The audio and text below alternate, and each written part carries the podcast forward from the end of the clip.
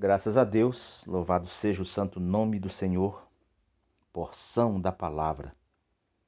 Nós temos uh, uma advertência do Senhor Jesus em Lucas capítulo 21, no versículo 34.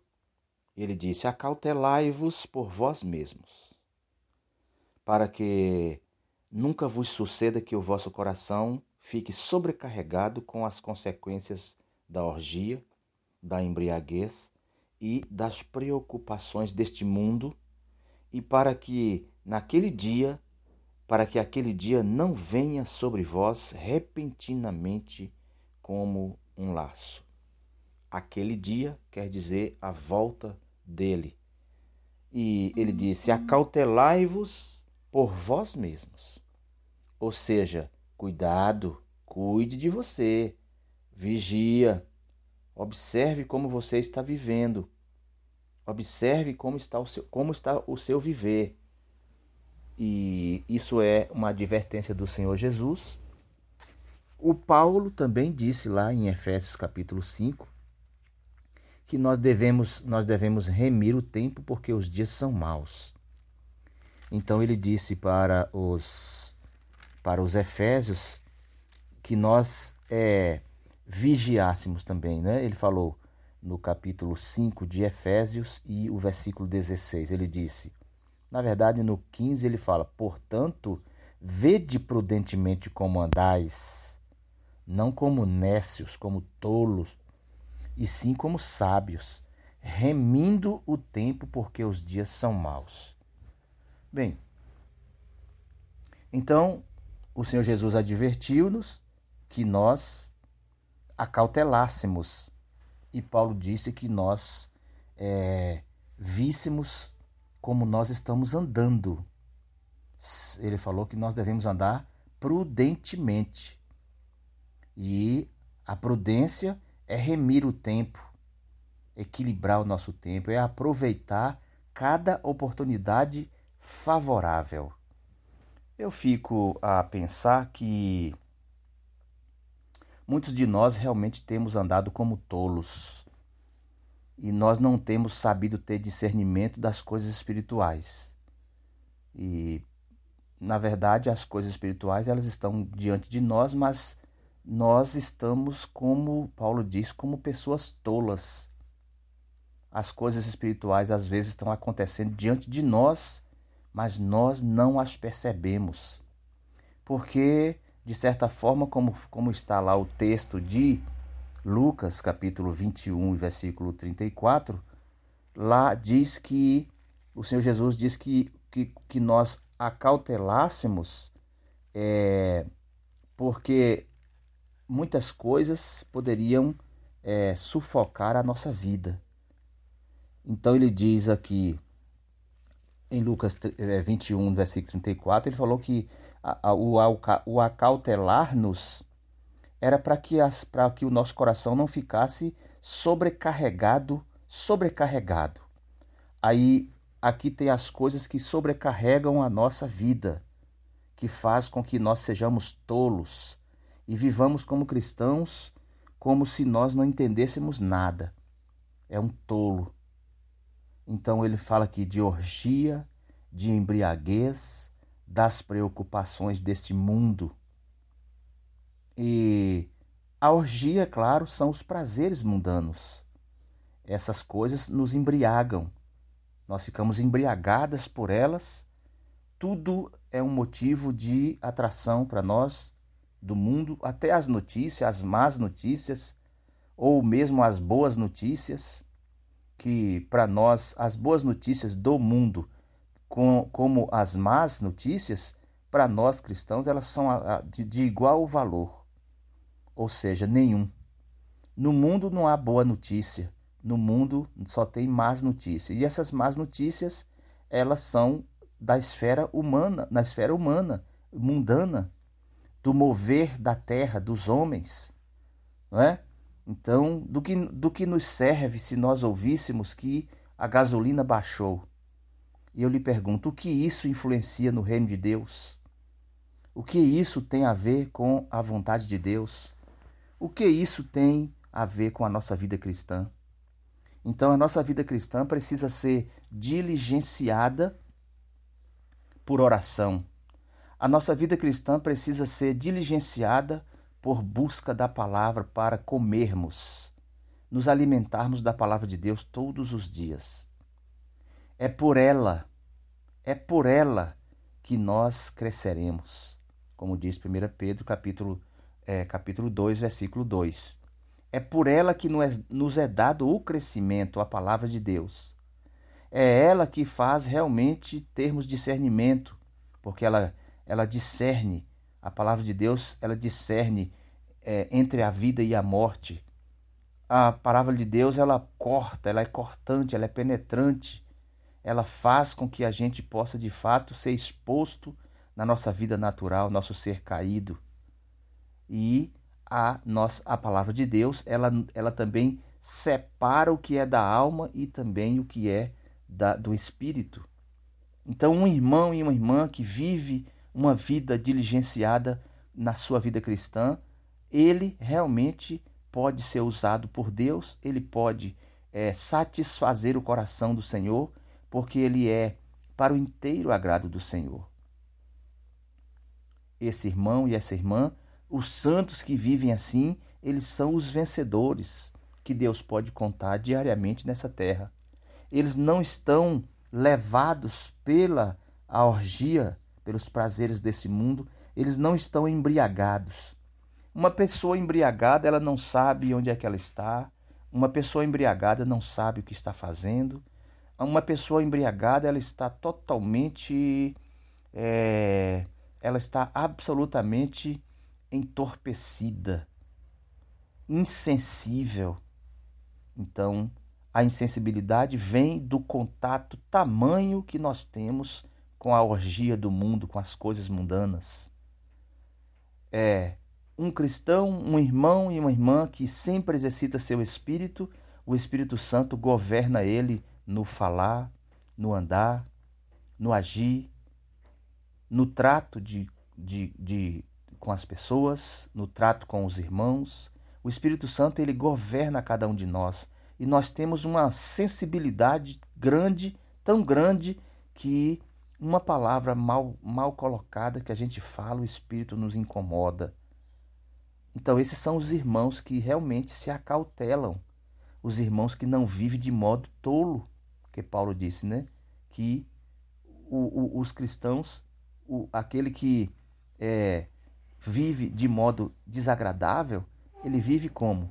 Vive numa condição de entorpecimento. Então, que o Senhor realmente tenha misericórdia de cada um de nós e mostre realmente a realidade que cada um pode viver de modo acautelado, né? de modo que a gente fique é, na cautela da, da, da vida cristã e não uma vida entorpecida, sem sensibilidade das coisas espirituais. Né?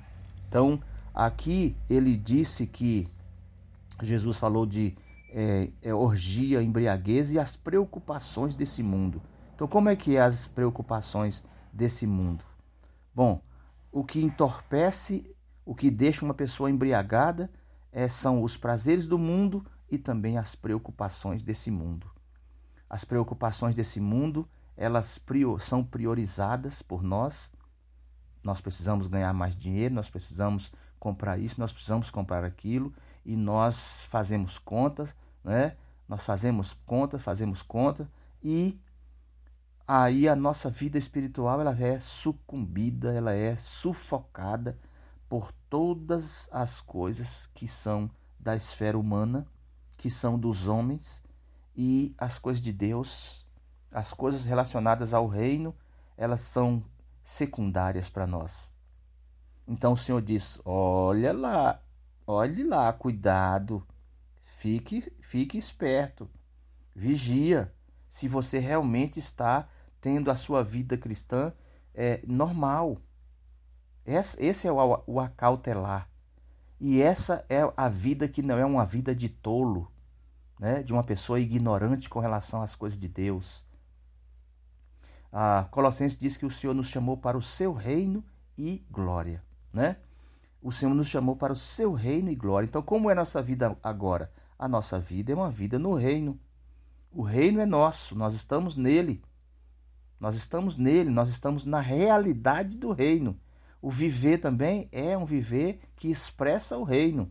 É um viver que não anda preocupado, é um viver que não confunde a vida espiritual com comida e com bebida, né? Como Paulo disse, o reino de Deus não é comida e nem é bebida.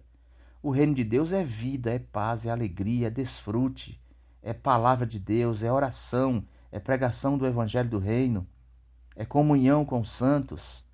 E quando Paulo diz que nós devemos é, remir o tempo, é exatamente isso. Devemos é, aproveitar cada oportunidade favorável que nós temos. Remir é você aproveitar cada oportunidade favorável que você tem. Um irmão ora e manda uma oração para você, responda, aproveite essa oportunidade para exercitar seu espírito e orar. Diga com as suas palavras uma ou duas frases respondendo à comunhão que alguns irmãos têm com você e ore, aproveite essa oportunidade. Mas nós somos sufocados, nós somos tolos, nós somos realmente né, é, é, é, é, ignorantes com relação a essa prática. Nós, se somos é, aqueles que têm muito tempo é, para investir no trabalho, nós precisamos então a ter o nosso tempo de palavra de Deus, o tempo para buscarmos a palavra de Deus. Se acordamos sete horas da manhã para ir para o nosso trabalho, nós temos que acordar cinco horas da manhã para priorizar o reino, para buscar o reino em primeiro lugar. Então nós precisamos sustentar essa vida assim. Não importa quanta ocupação nós temos aqui nessa terra. A nossa ocupação com o reino, ela deve vir primeiro. Nós acordamos cedo, sete horas para irmos trabalhar, nós vamos ter o nosso tempo é, antes em oração para tocar o nosso Senhor, amá-lo, adorá-lo, servi-lo e deixá-lo trabalhar em nós primeiro. Quando der então a hora de sair para o trabalho, nós saímos cheios, saímos alegres, saímos viçosos, cheios de vida, cheios de esperança, cheio de gozo no nosso espírito. Quando encontramos as pessoas, nós seremos uma carta viva, nós seremos um bom perfume. As pessoas vão poder ler em nós, sem palavra alguma, a vida que está em nós, a, a paz em nós, a alegria em nós. Ou elas perceberão um bom perfume em nós. Mas quando somos tolos, ignorantes com relação às práticas da vida da igreja e do reino, nós fazemos todas as coisas, as tormentas primeiro e vivemos atribulados. E o Senhor falou: é, cuidado, rapaz, você cuida de você mesmo. Aqui em Lucas 21, versículo 34.